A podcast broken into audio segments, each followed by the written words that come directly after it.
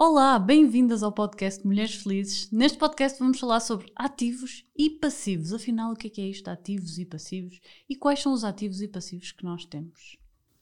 Eu sou a Inês. Eu sou a Susana e este é o podcast Mulheres Felizes para mulheres financeiramente livres e independentes. Aqui vamos partilhar contigo as nossas experiências, os nossos sucessos e os nossos erros para te ajudar a viver com liberdade financeira. Susana, Conta-nos tudo. O que é que é isto de um ativo e de um passivo? Afinal, o que é isto? Olha, eu acho que se calhar podemos começar isto de uma forma muito simples, não é? Porque hum, esta questão de ativos e passivos, na verdade, ela tem muito que se lhe diga. Mas acho que podemos resumir uh, desta forma: ativos são investimentos que nós fazemos ou um, investimentos, vamos deixar assim, investimentos que nós fazemos que uh, nos trazem retorno e por isso são investimentos, não é? Por isso é que eu queria tentar ultrapassar aqui a palavra de investimento, mas não. Mas colocado de uma forma simples é exatamente assim. Passivo é aquilo que nós muitas vezes consideramos que são investimentos, mas que na realidade não são, porque são investimentos que nos trazem despesa mais à frente. E então, se calhar, acho que uh, podemos dar aqui um exemplo.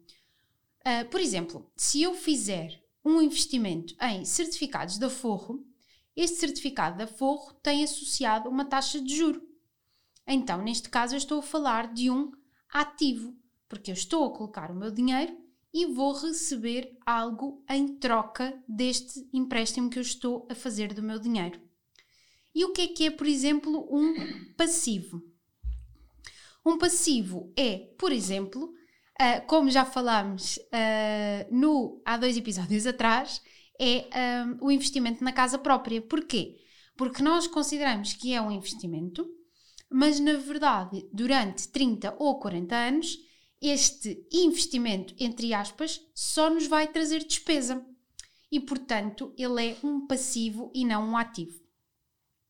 E aqui a grande questão é: ao longo da nossa vida, uh, nós temos muita tendência, à medida que o nosso ordenado vai aumentando, em vez de investirmos em ativos, nós temos muita tendência para investir em passivos. E é um bocadinho esta mentalidade que nós queremos começar a mudar. E o que nós queremos uh, sugerir e o que queremos que tu faças é que comeces também a investir em ativos.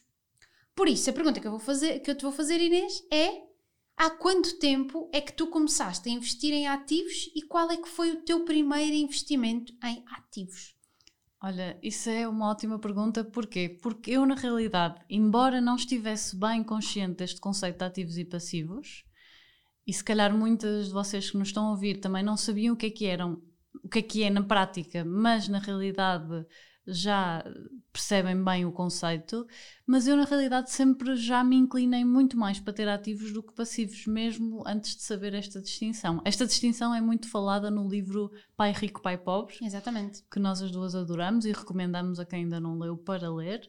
Um, que ele fala muito nesta distinção, que no fundo é isso, que nós, à medida que aumenta o nosso salário, compramos um carro melhor ou compramos uma casa melhor, e se em vez disso usássemos esse dinheiro para mantendo o nosso nível de vida e o dinheiro extra que ganhamos do nosso ordenado aumentar, usarmos para investir em ativos, como por exemplo investimento em bolsa, ou certificados de aforro, ou qualquer outro tipo de investimento que efetivamente ponha dinheiro no nosso, nos dê dinheiro, então isso vai contribuir para aumentar a nossa riqueza e a nossa liberdade, porque o objetivo de aumentar a nossa riqueza é termos mais opções na nossa vida, vai significativamente contribuir. E eu sempre tive um bocadinho este foco desde o início. Sempre achei que uh, nunca me foquei muito em comprar casa, sempre achei que aumentos de rendimento que eu tinha um, deviam ser alocados a outro tipo de investimentos, embora comprar casa não seja propriamente um investimento.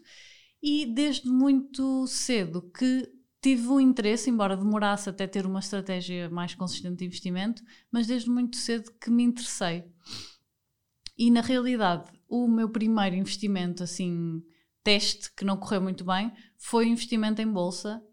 E, mas na altura não tinha nenhuma estratégia, portanto perdi algum dinheiro, também não investi muito, portanto não perdi muito, por isso é muito importante quando começarem, começarem com pouco, mas algo que falaremos nos próximos podcasts, investimentos com risco, vamos ter um podcast só sobre isso.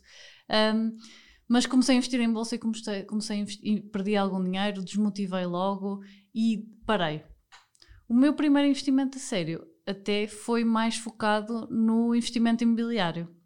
Esse foi assim o meu primeiro investimento depois do falhanço do investimento em bolsa, que lá está, começou porque eu não tinha conhecimento financeiro suficiente.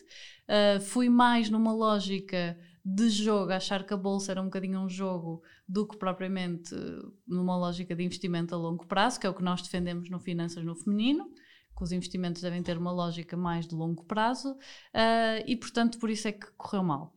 Mas na realidade, o meu primeiro investimento a sério foi mais focado no investimento imobiliário. E quando digo investimento imobiliário, é não é uma casa para mim, portanto, não é um passivo financeiro que me vai ter a dinheiro, é uma casa que eu arrendo e, portanto, todos os anos, desde que eu a comprei, recebo muito mais dinheiro do que, do que os custos que essa casa me dá. Uh, e isso é que é um significado de um ativo financeiro, não é? Exatamente, até porque, uh, e pegando aqui no exemplo do, do livro, uh, o objetivo do, do nós investirmos em ativos é nós atingirmos a liberdade financeira, a independência financeira, não é? E o conceito de independência financeira é nós podermos deixar de trabalhar ou trabalharmos apenas naquilo que queremos, sem, sem termos que depender desse rendimento, desse trabalho, porque temos ativos suficientes para pagarmos as nossas despesas mensais. Portanto, este é o grande objetivo de nós investirmos em ativos um, e, não termos, e, e tentarmos, uh, de certa forma, eliminar os passivos. Exato. E eu acho que a grande questão que se coloca agora é como é que, numa fase da minha vida em que eu já tenho determinados passivos e se calhar não tenho muitos ativos, como é que eu posso começar aqui a mudar esta situação? E acho que uma das opções é começarmos por tentar, por exemplo, pagar a casa própria uh, mais rapidamente do que os 30 ou 40 anos a que nos tínhamos uh, predisposto a pagar numa fase inicial, não é? Portanto, este pode ser um primeiro passo para nós uh, erradicarmos aqui alguns passivos. Mas uh, há outros. Uhum. E o primeiro é o acabarmos com uh, as várias dívidas que temos e começarmos aos poucos aqui a investir em ativos. Exatamente, acabar com as dívidas pessoais é muito importante e é uma forma de reduzirmos enormemente os nossos passivos, mas eu acho que outra forma também, um bocadinho mais criativa de o fazer, é olharmos para os nossos passivos conscientemente que são conscientes de que são um passivo. Por exemplo, olharmos para o nosso carro e percebermos, ok, será que há aqui alguma coisa que eu posso fazer? Será que posso vender o meu carro e comprar um mais barato e o restante dinheiro que eu vou obter com esta operação, então investir em ativos? Uau, é mesmo criativa essa. eu acho que às vezes precisamos, ou seja, o ideal é que nós consigamos, há quem diga que é viver vida de estudante nos primeiros anos de trabalho. Se nós conseguirmos não aumentar enormemente o nosso nível de vida nos, nos, nos, primeiros 10 anos em que trabalhamos e conseguimos poupar bastante aí, eu acho que é muito vantajoso quem o conseguir fazer, porque depois tendo filhos, se tiverem filhos, já é muito mais complexo e depois também há uma série de outras questões, se calhar de saúde e etc, que também começam a surgir e outras pessoas que se calhar tens que apoiar na família, enfim. Portanto, eu acho que o ideal é mesmo nós conseguirmos manter um nível, viver um patamar abaixo, não é? Exatamente. E evitar construir esses passivos. A partir do momento em que já os temos, que era a tua questão, então eu acho que há duas coisas a fazer. A primeira, muito importante, é não continuar com esta lógica para o futuro. Isto é, se o nosso salário aumenta, em vez de pensarmos no que é que podemos gastar, se calhar pensar no que é que podemos investir. Sem e, dúvida. E nos ativos mas também olhar para os passivos que nós temos e pensar, ah, aqui há alguma coisa que eu posso fazer. É mais difícil esta segunda hipótese, porque vender o carro e comprar um mais barato é sempre, é sempre difícil, não só porque dá trabalho, mas também porque sentimos que estamos a reduzir o nosso nível de vida. Mas às vezes a redução do nosso nível de vida é benéfica. Porquê? Porque pode nos dar um dinheiro extra que nos vai permitir investir em ativos e vai nos permitir ter mais liberdade financeira no futuro. Olha, muito importante isto que tu estás a dizer, porque é para pa também um, passarmos aqui qual é que é a lógica do investir em ativos. não é? Porque uma questão é, quando nós investimos em, em passivos, o que acontece é, nós recebemos o dinheiro, o nosso ordenado mensal, nós gastamos-lo com passivos e o processo do nosso dinheiro acaba ali. Se nós recebermos o nosso dinheiro e nós investirmos em ativos, os ativos eles próprios vão dar dinheiro que vai ser novamente reinvestido em ativos e, portanto, o dinheiro entra num ciclo de geração de dinheiro. E esta é a lógica por trás desta opção do investir em ativos em vez de investir em um, passivos, não é? Porque mais à frente, como dizíamos há pouco, o grande objetivo é que estes ativos nos uh, alimentem em termos de despesas mensais. E aqui depois há outra questão que surge, porque quando nós dizemos assim, ah, mas aumentamos os nossos rendimentos, mas depois não devemos aumentar, uh, não devemos ter uma casa melhor ou não devemos ter um carro melhor, as pessoas perguntam-se, ok, mas espera lá, os ricos, não é? Como nós chamamos às pessoas que têm abundância financeira, um, eles têm coisas boas, eles têm uma casa grande, eles têm um carro bom.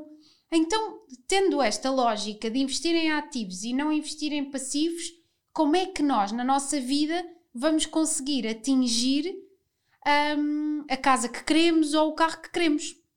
E é importante aqui explicar que isto é possível sim, não é? A verdade é, não, nós não vamos viver hum, de forma restritiva toda a nossa vida.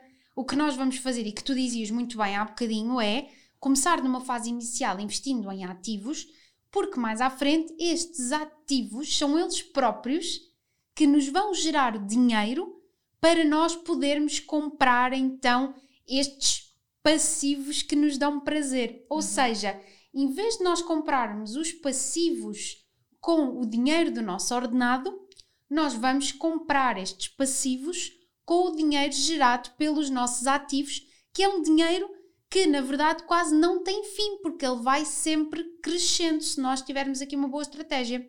Exatamente, isso é super, foi super claro. E é isso mesmo, é, em vez de pensarmos em comprar a casa dos nossos sonhos, se calhar pensar em investir para termos rendimentos dos investimentos que nos permitem pagar a casa dos nossos sonhos. E, e, pensar que às vezes um sacrifício nunca deve ser um sacrifício muito exagerado, mas um pequeno sacrifício no curto prazo pode nos trazer vantagens a longo prazo, não é? Isto para tudo, para a poupança, para o investimento, mas em particular aqui para os passivos e para os ativos. Um, depois eu também gostava de desmistificar um bocadinho esta ideia, embora não seja o tema principal deste podcast, mas de que uh, nós só somos felizes com a casa X ou nós só somos felizes com o carro Y. E às vezes nós e, e isto é algo que eu me apercebi também pessoalmente. Às vezes somos felizes com uma casa um bocadinho pior, com um carro um bocadinho pior e sabendo que temos rendimentos passivos. Pelo menos no meu caso, eu sinto melhor uh, durante um tempo, pelo menos, a ter rendimento, a ter uma casa e um carro pior, e saber que estou a trabalhar para no futuro ter rendimentos passivos e ter maior liberdade financeira. Eu acho que muitas vezes as pessoas não sabem como investir em ativos, porque exige de facto conhecimento financeiro, e portanto não veem isto como uma hipótese e acabam por investir em passivos, que é o que nos ensinam também toda a vida a fazer, não é? É isso que pouca gente e mesmo a própria escola nos ensina pouco, nos fala muito pouco desta questão de investir em ativos. Sim, é verdade. E sabes que eu ouvia uh, alguém no outro dia que dizia, e eu concordo mil por cento, e agora não tem nada a ver com ativos e passivos, mas tem a ver aqui com a questão dos hábitos. E acho que depois também pode ser, uh, este exemplo que eu vou dar, depois ele pode ser 100% uh, aplicável aqui na questão dos ativos e dos passivos. E o que acontece é que porque é que nós temos muita facilidade em alimentar maus hábitos e porque é que nós temos muito, muita dificuldade em alimentar bons hábitos. E o que acontece aqui é que para nós são mais fáceis de alimentar, porquê? Porque eu primeiro tenho o prazer e mais à frente eu pago a conta. Enquanto que os bons hábitos funcionam ao contrário. Ou seja, eu primeiro pago a conta, eu primeiro faço o sacrifício, que era aquilo que tu estavas a dizer há pouco, e depois eu vou ter o benefício lá mais à frente. Isto acontece como, por exemplo, o hábito de fumar, não é? Quem fuma agora possivelmente não tem nenhuma doença, mas mais à frente pode desenvolver algum tipo de doença, ou seja, vai pagar a conta mais à frente.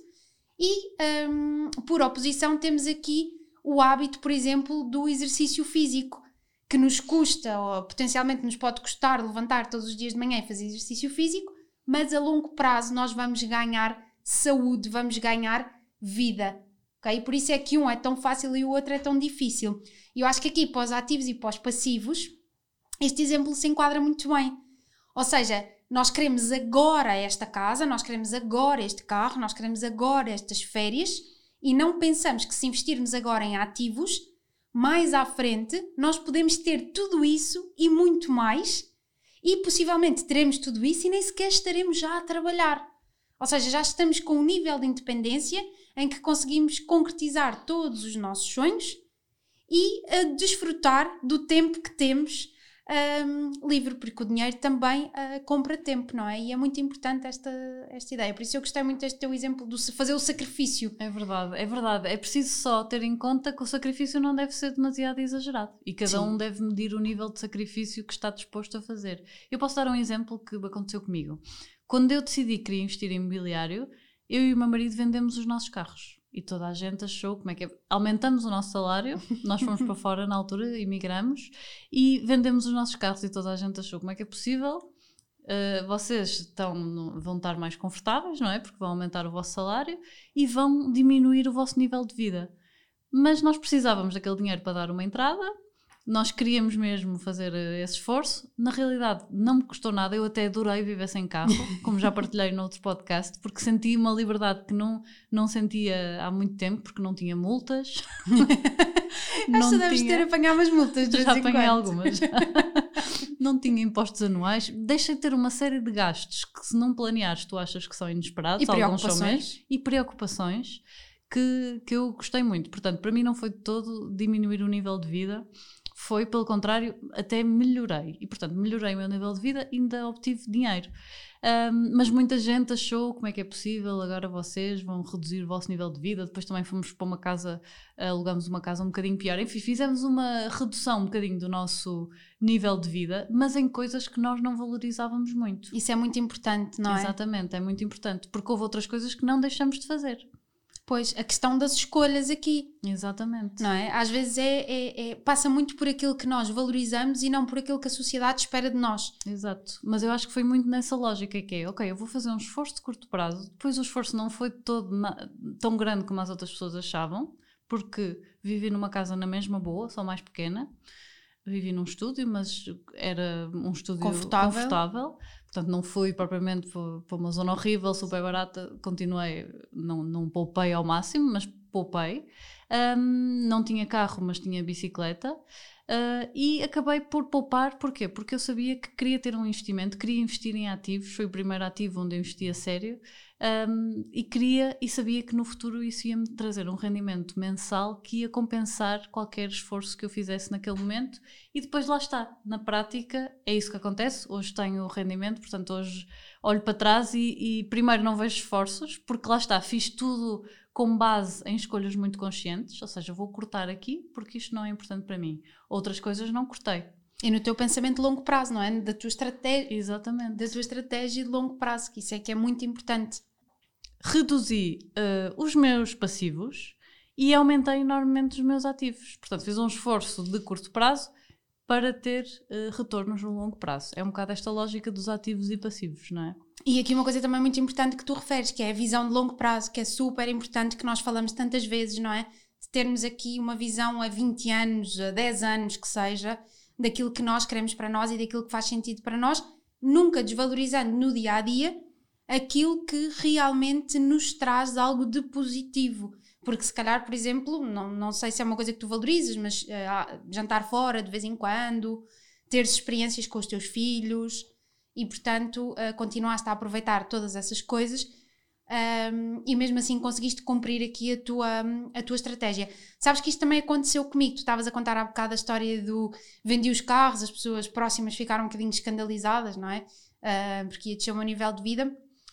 E isto aconteceu connosco também, nós comprámos a uh, casa em Lisboa, a determinada altura não gostávamos da casa, já partilhei aqui no outro episódio, e o que acontece é que decidimos sair de Lisboa E muita gente nos dizia: Ei, agora vais sair de Lisboa, vocês vão sair de Lisboa, em Lisboa é que está tudo, vocês trabalham em Lisboa, não é? Portanto, morar a 50 km pode ser aqui difícil em termos de deslocações, mas a verdade é que em vez de pagarmos 400, 500 ou 600 euros de creche do nosso filho, um, conseguimos pagar cento e poucos euros, 200 euros e, portanto, aqui uma redução brutal numa despesa nossa mensal.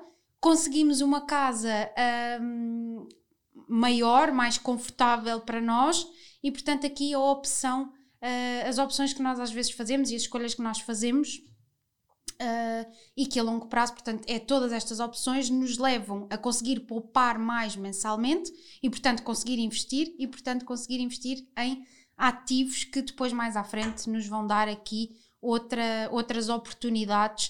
Uh, quem sabe um dia de voltar para Lisboa. Acho que neste momento não é, não é, nossa, não é o nosso desejo, Uh, mas quem sabe um dia. Uh, Teres essa liberdade de escolha. É? Ter essa liberdade de escolha, exatamente. Porque é isso que me acontece a mim. Eu, no fundo, os retornos dos meus investimentos imobiliários permitem-me pagar um, a casa onde eu vivo agora. Portanto, acabo por uh, ter muito mais liberdade também na escolha de onde eu posso viver.